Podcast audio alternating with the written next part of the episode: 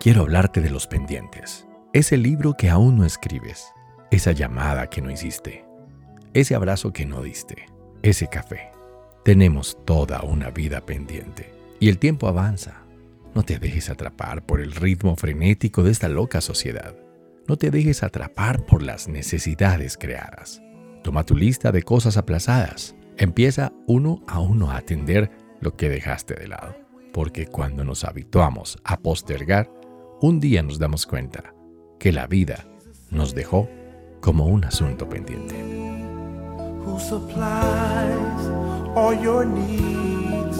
And you said, I know, but tomorrow, ooh, tomorrow, I'll give my life tomorrow.